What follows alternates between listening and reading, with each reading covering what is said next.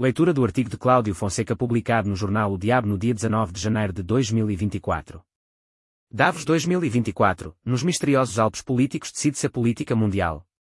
Desde sempre Davos foi um sítio isolado nos Alpes suíços e apenas disponível para a verdadeira elite.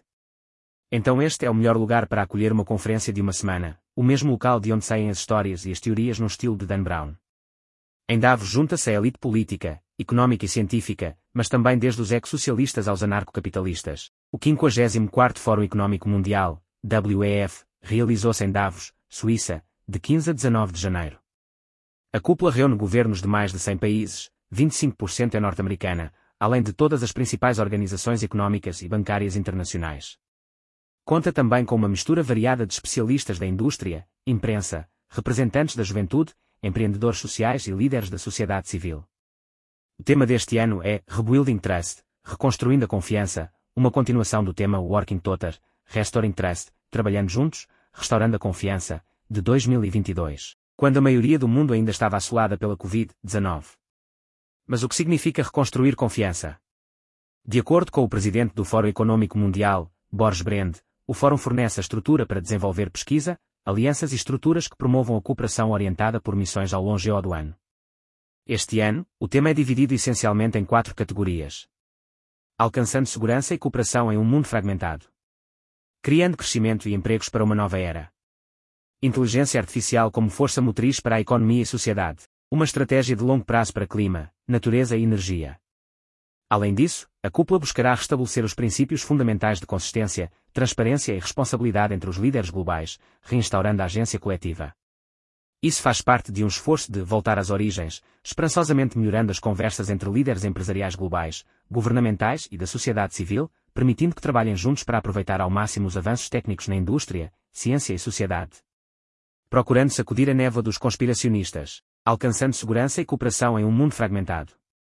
Este é potencialmente um dos pontos mais importantes da agenda deste ano, especialmente diante de conflitos contínuos, como a guerra Rússia-Ucrânia e a crise Israel-Hamas.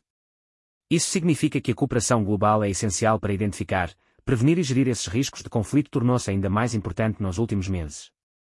A partilha mais transparente de dados entre os países para identificar e conter riscos, especialmente nas fronteiras internacionais, também pode ser discutido. Pode haver o estabelecimento de novas alianças e acordos, especialmente no combate às crescentes influências de nações como a China em regiões como o Sudeste Asiático. Criando crescimento e empregos para uma nova era. Embora alguns países, como os EUA e o Reino Unido, tenham relativamente baixo desemprego no momento, outros países como Grécia, Colômbia, Espanha, Chile e Turquia, ainda têm altos níveis de desemprego. A maioria dos países ainda não encontraram o crescimento económico, devido ainda aos efeitos contínuos da pandemia levando várias empresas a reduzir a capacidade e os governos a desviar fundos para medidas de estímulo e apoio. Portanto, a cúpula do WEF Davos 2024 vai se focar em como governos e empresas podem se unir para criar uma estratégia mais centrada nas pessoas quando se trata de abrir espaço para novos empregos e crescimento nos próximos anos. Inteligência artificial como força motriz para a economia e sociedade. De acordo com a MC Kinsey, Indústria 4.0, também chamada de Quarta Revolução Industrial ou 4RI, é a próxima fase na digitalização do setor manufatureiro. Impulsionada por tendências disruptivas, incluindo o aumento de dados e conectividade, análises, interação humano-máquina e melhorias em robótica. A cúpula deve se concentrar em como empresas e governos podem usar a tecnologia e ferramentas impulsionadas por IA para melhorar a eficiência, reduzir custos, aprimorar cadeias de distribuição, prever melhor desastres naturais e aumentar a transparência e a cooperação entre países. Embora a inteligência artificial, ou IA, tenha sido saudada como uma das tendências tecnológicas mais transformadoras nos últimos anos. Vários líderes de tecnologia, incluindo Elon Musk e Bill Gates, também alertaram sobre seus riscos. Os dois são presença assídua. Este ano, o WEF não se concentrará apenas em itens como o enquadramento legal para a IA e como ela pode colaborar com outras tecnologias emergentes, mas também considerará como tornar a IA segura e eficiente para que empresas e indivíduos possam usá-la. Isso inclui uma fiscalização mais rigorosa sobre o uso de imagens deepfakes geradas por IA em sites que visam pornografia e conflitos globais, bem como manipulação económica e social. Isso será uma estratégia-chave para reconstruir a confiança em um mundo cada vez mais fragmentado, onde a desconfiança política e jornalística está a crescer.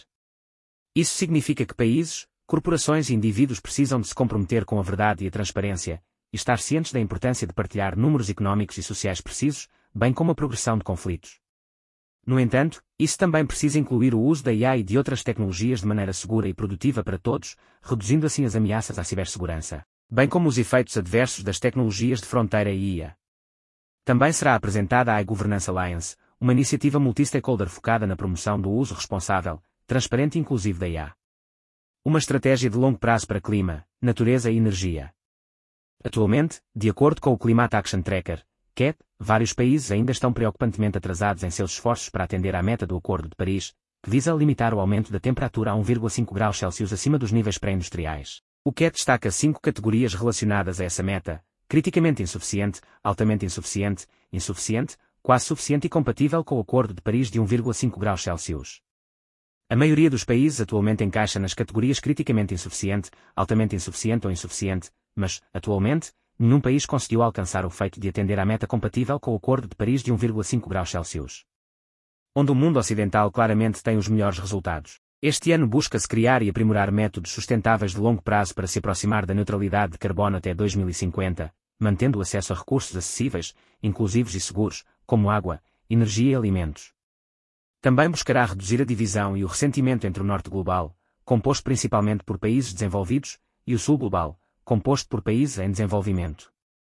Isso ocorre porque estes últimos muitas vezes sofrem maiores consequências das mudanças climáticas devido às escolhas de energia e consumo do norte global em várias circunstâncias. Conclusão: olhando além das montanhas suíças.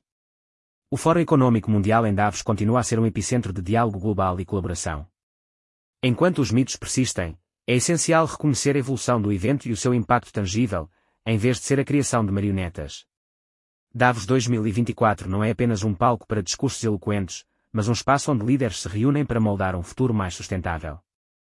À medida que as discussões se desenrolam, é crucial distinguir entre as percepções comuns e a realidade vibrante que Davos oferece para enfrentar os desafios do nos. Compra o jornal O Diabo ou faz um plano de assinatura. Segue o podcast Conversa no Instagram, Facebook, YouTube, Spotify e Apple Podcasts. Deixa o like, as 5 estrelas e partilha.